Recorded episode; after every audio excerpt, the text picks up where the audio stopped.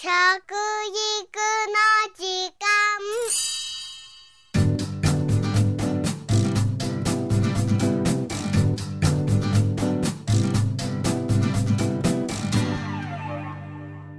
服部幸男です。食育の時間ポッドキャスト。今回から5回にわたりまして先日行われました第6回食育推進全国大会での私服部幸男の講演の模様をですねお届けしたいと思います。今年の食育推進全国大会は6月18、19の2日間静岡県の三島市で行われました。えー、今年で6回目になりますね。主催はですね内閣府と静岡県そして三島市の3社の共催です。会場では食育に関する先生方の講演会や企業地方自治体の展示ワークショップとして料理教室も行われましたね、えー、今回はまあ、3月の地震の関係もありまして静岡県にも地震が来まして若干ですねその会場が散らばってしまったんですね。本来ですと日本大学のですね施設を利用するはずだったんですけども一部が欠損したりしてですね今回3箇所に分かれてやったという経緯があるんです。ちょっと隣から隣へ行くのに時間がかかりましたね。まあ、そんなことでございました。このうん推進大会の2日間の来場者は5万1000人にもなりましたね。そんな中19日三島市立北小学校でお話をさせていただきました。講演のタイトルは大切なものを失った日本人ということでその時の模様をこの先何回かに分けましてお聞きいただきたいと思いますでは早速ご紹介しましょうそれでは皆様、大変お待たせいたしました。ただいまより、服部幸男先生による講演会、大切なものを失った日本人を開催いたします。当講演は、現代の食への継承、改めて危機感を訴えるとともに、何とかしなくてはという機運を高めるという内容でお送りしてまいります。それではご登場いただきましょう。学校法人服部学園理事長校長医学博士健康大使の服部幸男先生ですどうぞご登場ください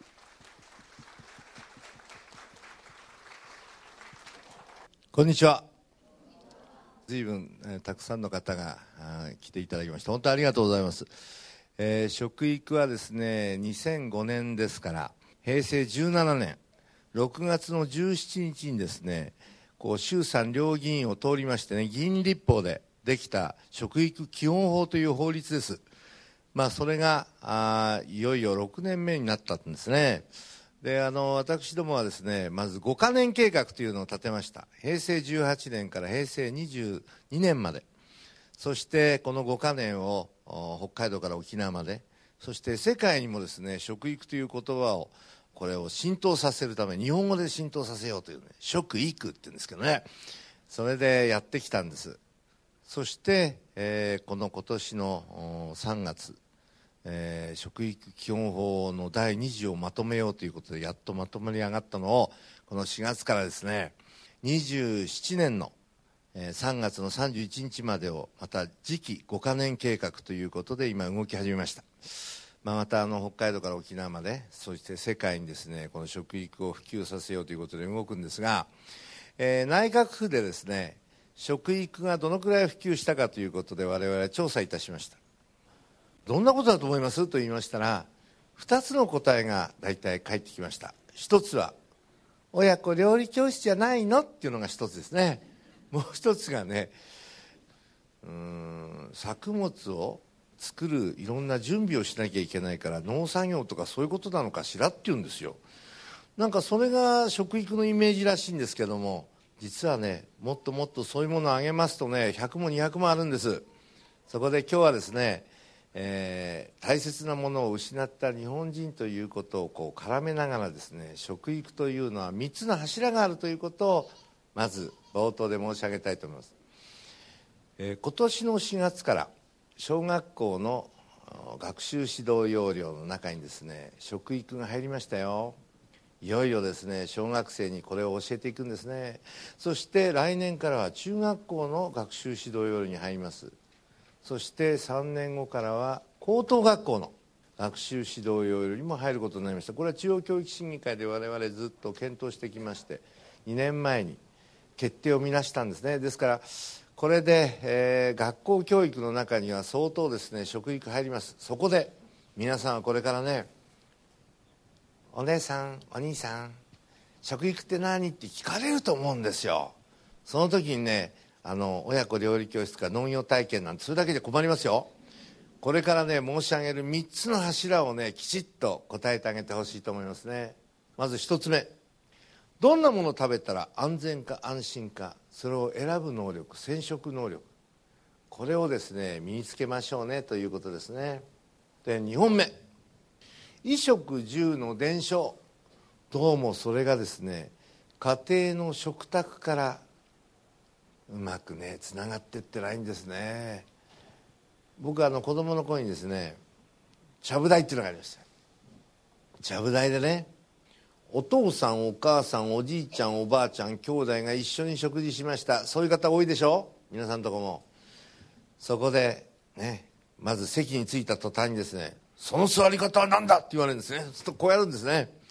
そして箸の使い方おかしいよと、ね、いちいち直されましたね。揚げ酒までですね。そして人参なぜ残すのと言われたんですよ。でいただきますからごちそうさままで。一通り終わらないとですね席立っちゃいかんね。こんなね硬いようなお話かもしれないけどこれやってたんですよ我々ね。ところがね最近ですねどうも孤食というか勝手に、ね、そういう親御さんと一緒に教食をする。教食ってね一緒に共に食事をする機会が減ってまいりました。調査をやりましたよ。毎日食事を一緒に夕飯召し上がっている方というのを調査したところ51%の家庭がねご一緒にしてますよという答え返ってきました。皆さんのお宅そうですよね。51%ね。入ってますよね。さあ23%の家庭がですね1週間に大体34日ですというね。残り1年に10日ぐらいってね、昔は考えられませんでしたよ。僕ね、えー、この家族が一緒に食事する時ねいろいろ言われながらある時母がねお隣のおばちゃまがねお産事を作ってくれたそうよ。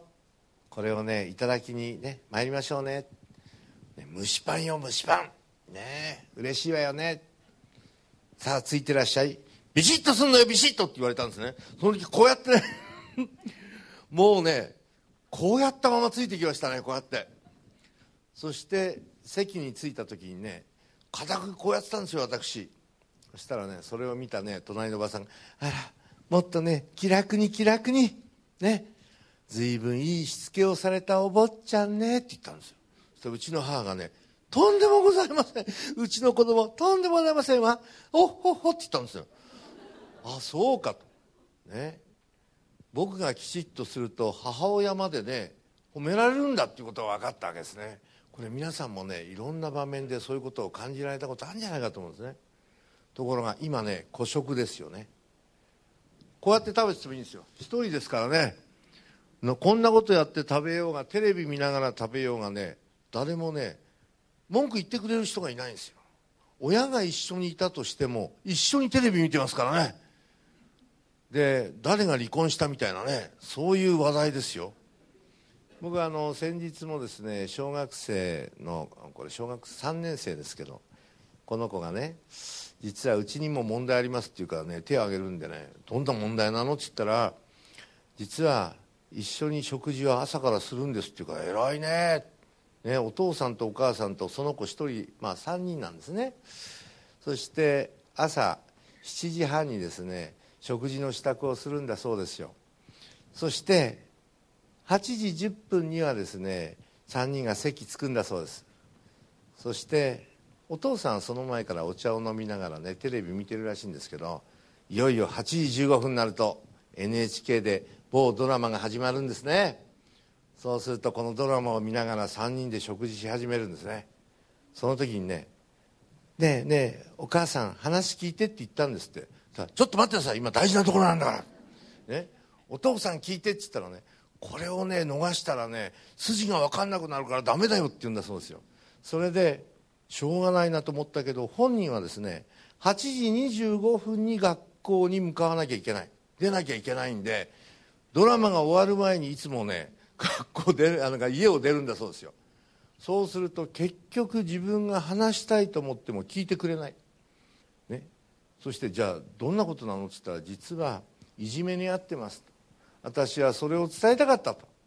ところがね親が聞いてくれないからそろそろ自殺しようかと思ってますってねおいおいおいちょっと君ねそこまで真剣に悩むより僕に言いなさいとこう言ったんです。そしたら実は本当に聞いてもらえない親が多くなってきたと私は思いますってこの子が言うんですよ。皆さんのお宅じゃない隣の家の話ですからね。ですからこういうことがねやっぱりあっちゃいけないかな。食卓ってね世界中私いろんなところ回ってきますけどね。まず食べるものが基本的には同じものを食べます。大体8割9割同じものですね。日本だけですよ。家族が一緒に食事してるのに、お父さんカレーライスお母さんスパゲティ子供がピザパイなんてねバラバラのまるでねファミリーレストランでメニュー取ってるみたいな家庭があるんですよ。皆さんのところじゃないですよ。お隣の家の話よ。これをするとどうなるかっていうと人間はわがままなんです。この時にビシッと食べなさいと言われないとですね人間はそういう習慣がつかないと好きな時に好きなものをねねどんな格好をしようが何しようが食べてもいいんだと思ったら今度は人が注意するとムカつくようなんですね。これが問題かもしれませんね。ということでさあ3番目いきましょう。3つ目の柱はですねまず、えー、食料問題。そしてですね環境問題のことですね。皆さんね食料自給率知ってる人手挙げてください。もっと思い切り上げてくださいよ。当てませんから。はい。ねえ。それでもね今9名ぐらいの方手を挙げてくださったんですね。これ大したもんですよ。僕はね日本で手を挙げてくださいって言うとね大体0.5%です。ですから200人に1人ぐらいですね手を挙げるのが。外国で僕は必ず日本の食文化を伝えに今行くんです。年間45回行きますけどもその行った国でですね私は質問するんです。あなたの国の食料自給率は何パーセントですかっていうとまず低い国で43%の人が手を挙げます。高いところになると78%日本だけです上がんないの。これ皆さん悪いんじゃないんですよ。日本の教育にね安全保障っていう教育がないからです。もし電気が切れたらどうしますか？水道が出なくなったらどうしますか？ガスが出なくなったらどうしますか？食料がなくなったらどうしますか？という一番基本的なことが日本は豊かだったためにそんなこと聞かなくても安心だと思ってた。今回3月11日大震災ありましたね。そして津波が来ましたね。原発事故でしたね。この三陸海岸というのは日本の中でですね本当に大体3分の1ぐらいの、ね、食品加工その他魚介類のものやってたところですよ。世界三大漁場の一つですよ。これがドカンといっちゃったんですね。今ね食料自給率何パーセントですかって私質問しましたね。平成21年。実はカロリーベースで40%だったんです。皆さんねこれから食料自給率はねいつ見ればいいかというのをこれから申し上げます。8月の15日何の日ですか？終戦記念日の新聞見てください。必ずですね食料自給率出てきますから。8月15日は平成22年の食料自給率が出るはずです。それをご覧になればまあ40前後でしょうね。41かもしれないし30かもしれません。問題は2年後ですよ。今年の23年の食料自給率はですねガクッと落ちると思うんです、えー、大体そうだね。30%切るかもしれませんね。どうします？のってまずね15%回遊魚がダウンしたんですよ。あのあの地区で。これからカツオがずっと上がってくるんですよ。船がね90%やられたんですよ。取れないですよね。そして瓦礫が海の中にあるために網を入れると全部切れちゃうんですから。そしてあの養殖。ね養殖がどのくらいかっていうとですね24%ダウンです。牡蠣だとかねああいったもの。そして魚介類の食品加工。これがですね実は34%ダウンなんです。かまぼことフカヒレ。あれがダメなんです。そしてあの福島のねいわゆる風評被害。でほとんど野菜ダメでしょ今。もう静岡の方までね飛んできてますもんね。これですよ。そして家畜でいうとですね牛肉と豚肉と鶏肉。これがあの20キロ圏内は殺処分でしょ？そして一番多いのがね東北地方っていうのは豚なんですよね。この豚がまたダウンしたんです。それは本当にね日本全国で40%カロリーベースがですねかなりですよね。あの部分っていうのはねえらいことになっちゃうなということを心配してます。だから今それをですね本当に心配している人がどのくらいいるかってことなんです。来年ぐらいから本当に我々もしかしたらね週に卵1個ね。ね豚肉ですとね月に 100g 牛肉ですと 50g あとはさつまいもとじゃがいも。それだけかもしれませんよ。これねちょうど戦後がそうだったんですね。まあ今回はそんなことないでしょう。ね。静岡県もあるしね。だけど皆さんにお聞きしますけど47都道府県ありますけど食料自給率40%を割り振ってみたらカロリーベースで一番低い、ね、自給率の低いとこってどこですか？東京。正しい。何パーセントですか？28ぐらい。28とおっしゃいましたよ。申し上げます。1.2%です。ね、東京というところは北海道から沖縄までのものを使いながら地球の裏側のものをほとんど使ってるんですからね。で下から2番目というのが大阪です。やっぱり大都市ですね。これは 2%3 番目がね横浜市。これを抱えている神奈川県が3%じゃあその逆。カロリーベースで一番ねこう47都道府県割り振った時に一番高いとこはどこでしょうか。北海道当たり。何パーセントですか？当たりですよ。農水省の方ですか？そうなんです。200なんです。あそこはね広い割に人がいないからね。本当にそうなんですよ。大体ねあの時期になると野菜取れすぎたっていうんでトラックでねそれを地地中に埋めちゃったりするんですよ。僕はあんなもったいないのね給食にもっと使ってほしいなと思いますけどね。まあいろんな物価の上昇にもねいろんなこととかそのどのぐらいの値段で売れるかといういろんな問題に関連してるもんだからね一概にこれでいいよとか悪いよとか言いにくいんですけれどもそういったもったいないことがあるんですよね。さあじゃあお聞きしますけど静岡県は何パーセントですか？皆さんどこの方？大体でいいですよ。もうもうあのだってこれ聞いたことないはずですから。聞いたことないものを家なんていう方が間違ってるんですから僕の方が。だけど大体でいいですよ。予想。5050 50っていう話がありましたけどそうですか？50よりそうね50ぐらいと思う人手挙げてください。はい。じゃあ50より多いと思う人手挙げてください。50より低いと思う人。なんかよく分かんなかったな今。はい申し上げます。18%です。ね皆さん。ね昨日あの県知事も言いましたね。素晴らしい県ですよ。ね物は豊かで。ね魚介類から全てあります。一番豊かな県ですよ。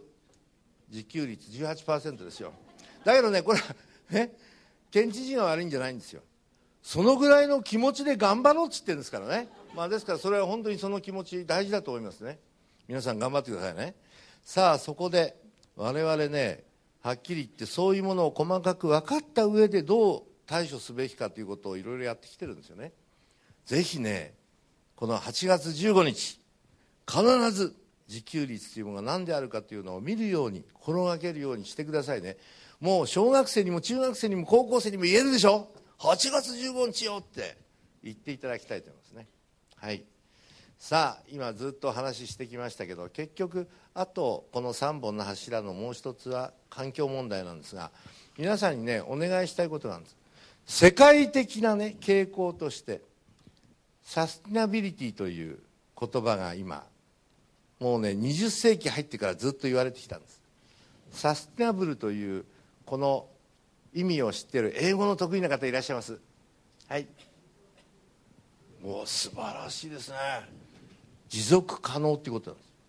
これからの世界は全て持続可能に物事を整理し設計しなければいけませんというのが今世界の潮流ですよ。考え方として。これは我々がやんなきゃ。原発見てください。今回ボーンっていって。あと日本使えますか？何年間使え何年ぐらい使えないのかしらあそこ。大変なことなんですよ。えらいことやっちゃったんですよ日本は。それも人災事故でね。僕はねそれ考えるとね持続可能なことをねやらなきゃいけない一番大事なものをですね日本人は失いかけてきたところへドンときた。これから皆さんはね意識の中にねやっぱりサスティナビリティというね持続可能なというこの部分が生きてくると思うんです。ぜひねこれからね机をね設計する場合でもねもうあのあれですよ料理もね献立立てる場合もですねどうやって物を捨てないようにするかとかね安全に食べられるかっていろんなこと考えなきゃいけない。車をね設計する場合も全ての設計は今後サステナビリティのある設計をすべきというのがこれからの社会なんですから。ぜひ皆さんはねそういう意味では食育の原点というのはね本当にこの3つの柱これが全部ね関連してんだということをまず知っておいていただきたいと思います。今回は講演会の冒頭の部分で食育の3つの柱の基本をお話しいたしました。続きはまた次回ご紹介いたします。食育の時間服部幸男でした。おしい